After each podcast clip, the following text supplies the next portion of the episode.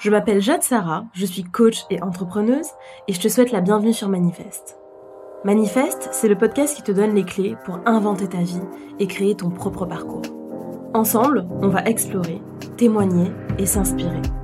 Le but de ce podcast Permettre à chacun de se connecter à son identité profonde et de se réaliser dans son plein potentiel. C'est parti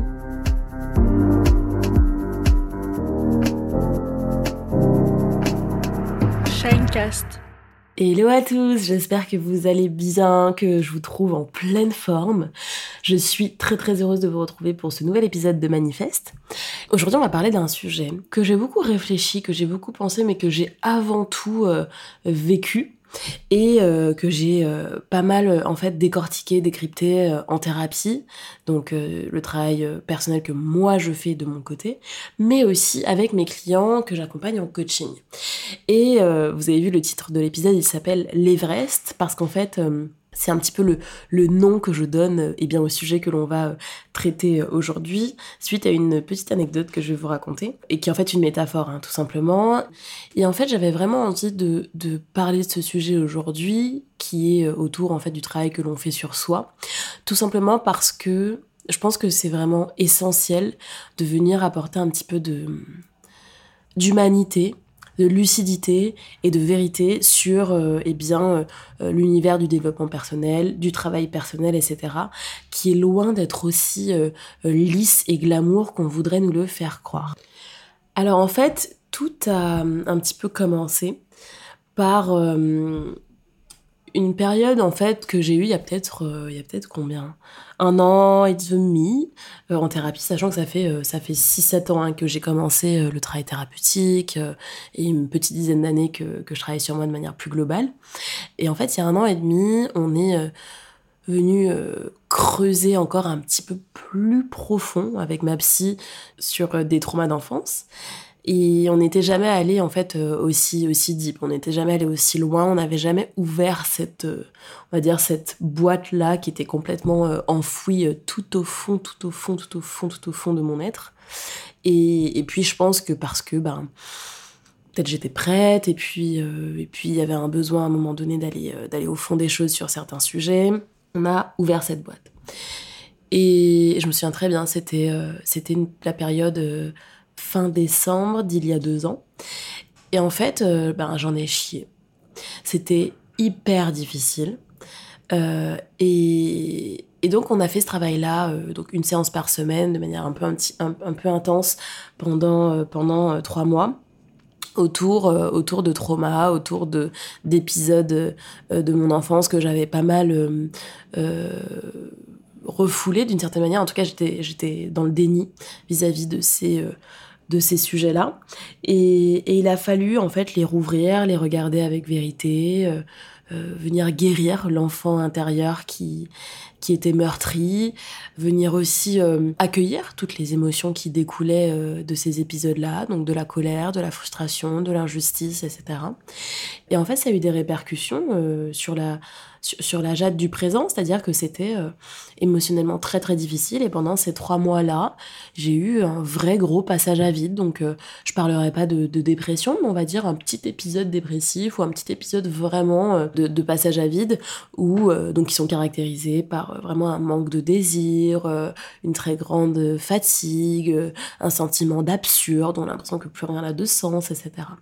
Et en fait, c'était juste un vrai processus de, guérison qui est, euh, eh bien, qui est inconfortable, qui est désagréable, qui est désespérant et qui est nécessaire. Et en fait, je me souviens d'une, anecdote, d'une métaphore que ma psy a utilisée.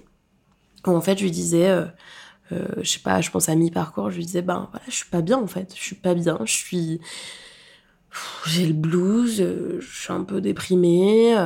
Enfin, c'est dur en fait, c'est dur le travail qu'on est en train de faire en ce moment. Et elle me regarde, elle me dit Mais oui, oui, c'est dur. Et clairement, là, vous êtes en train d'en chier. Et c'est peut-être la première fois depuis qu'on a commencé la thérapie que vous en chiez autant. Mais. Et là, elle me regarde parce qu'elle me connaît bien, parce que ça faisait déjà peut-être 4, ans qu'on se voyait, euh, une à deux fois, euh, enfin une fois par semaine ou toutes les deux semaines. Et euh, elle me dit bah, Vous savez, vous avez choisi un chemin qui est exigeant, qui est le chemin de la, de la vérité, qui est le chemin de l'authenticité, de l'alignement. Alors l'alignement, c'est pas un terme qu'elle utilise, mais c'est...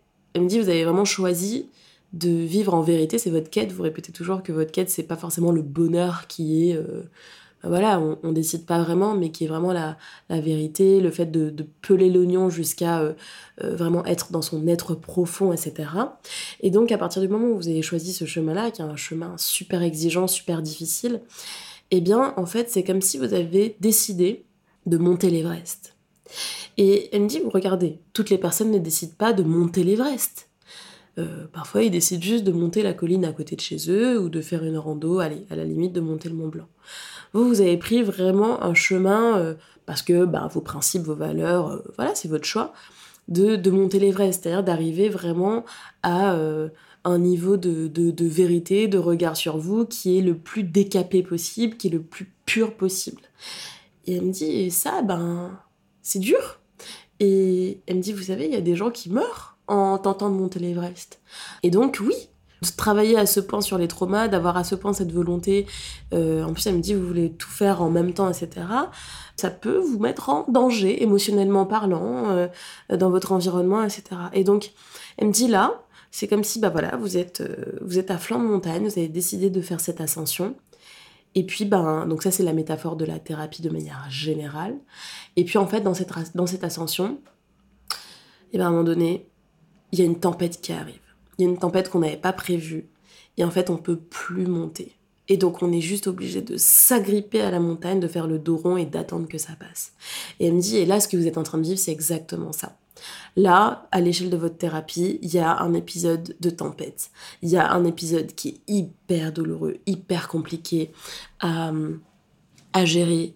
Et, et votre job là, c'est de rester en vie. Votre job, c'est de, de faire le dos rond, d'attendre que ça passe, d'encaisser. Et ensuite, vous pourrez continuer à monter, à avancer. Et pourquoi je vous raconte ça? Et c'est pour ça que du coup euh, j'ai appelé cet épisode l'Everest.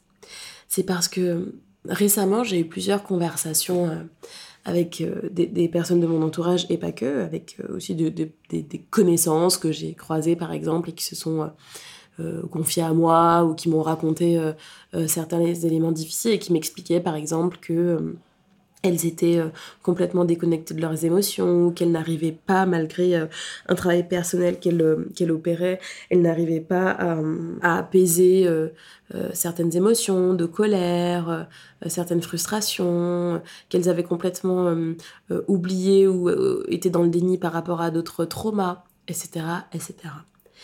Et j'ai dit à ces personnes que c'était normal en fait, et que le travail sur soi, il n'est pas linéaire. Il n'est pas tout le temps à la même vitesse. Il ne va pas que dans une direction qui est celle du, entre guillemets, du progrès. Parfois, il y a des régressions, mais qui en fait font partie du progrès, font partie du travail. Parfois, il y a des périodes hyper difficiles, on a l'impression que, purée, mais en fait, tout ce que j'ai fait avant, ça n'a pas compté. Mais si.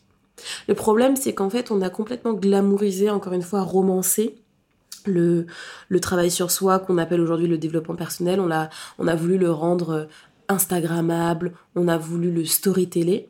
Et il n'y a aucun mal à ça parce que d'une certaine manière, ça a converti euh, tout un tas de personnes et donc euh, ça a créé un élan très positif. Super.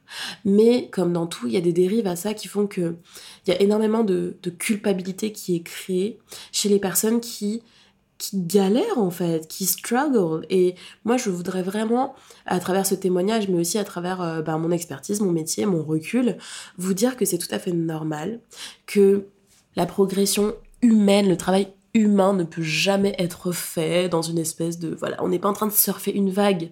C'est pas euh, c'est pas smooth tout le temps. Parfois c'est chaotique. Parfois c'est ah c'est c'est inconfortable. On a juste envie de se foutre sous sa couette et, d'arrêter de vivre et de, que le lendemain arrive vite. Et, parfois, on a même envie d'oublier, on a envie de rétro-pédaler.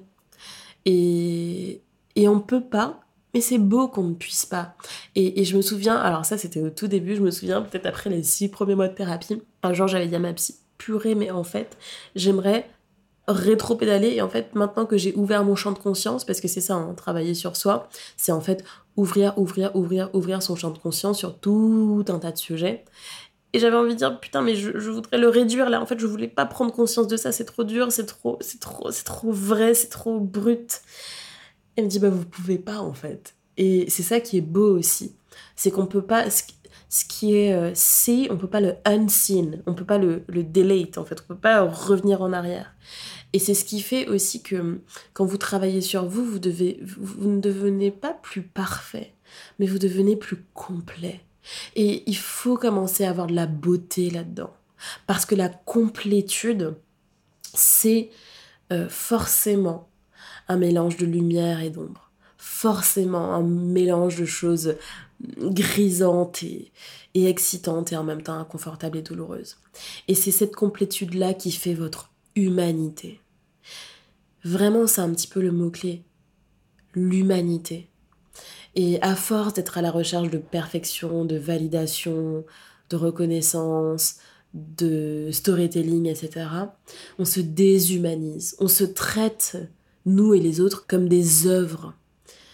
Moi, je nous invite plutôt à nous voir comme, comme des œuvres d'art, en fait. Et la vie, c'est un chef-d'œuvre qu'il nous faut euh, construire, euh, polir, etc., etc., étape par étape. Et une œuvre d'art, c'est toujours imparfait, c'est toujours singulier aussi. Et donc, euh, épouser sa complétude, c'est aussi épouser sa pluralité, sa singularité. Et, je vous le dis toujours, mais c'est ça en fait qu'il y a derrière cette quête de vérité dont je parle tout le temps, c'est que c'est aller en fait à la conquête de votre vérité, pas d'une espèce de vérité absolue, unique, au contraire. Et voilà, donc je voulais vraiment partager avec vous, eh bien, cette idée-là, pour que ça vous apaise. J'espère vraiment que cet épisode il vous apporte de l'apaisement, de la sérénité et que vous puissiez un peu vous lâcher la grappe en fait et, accepter que le chemin il soit pas toujours euh, rose, il soit pas toujours euh, euh, beau.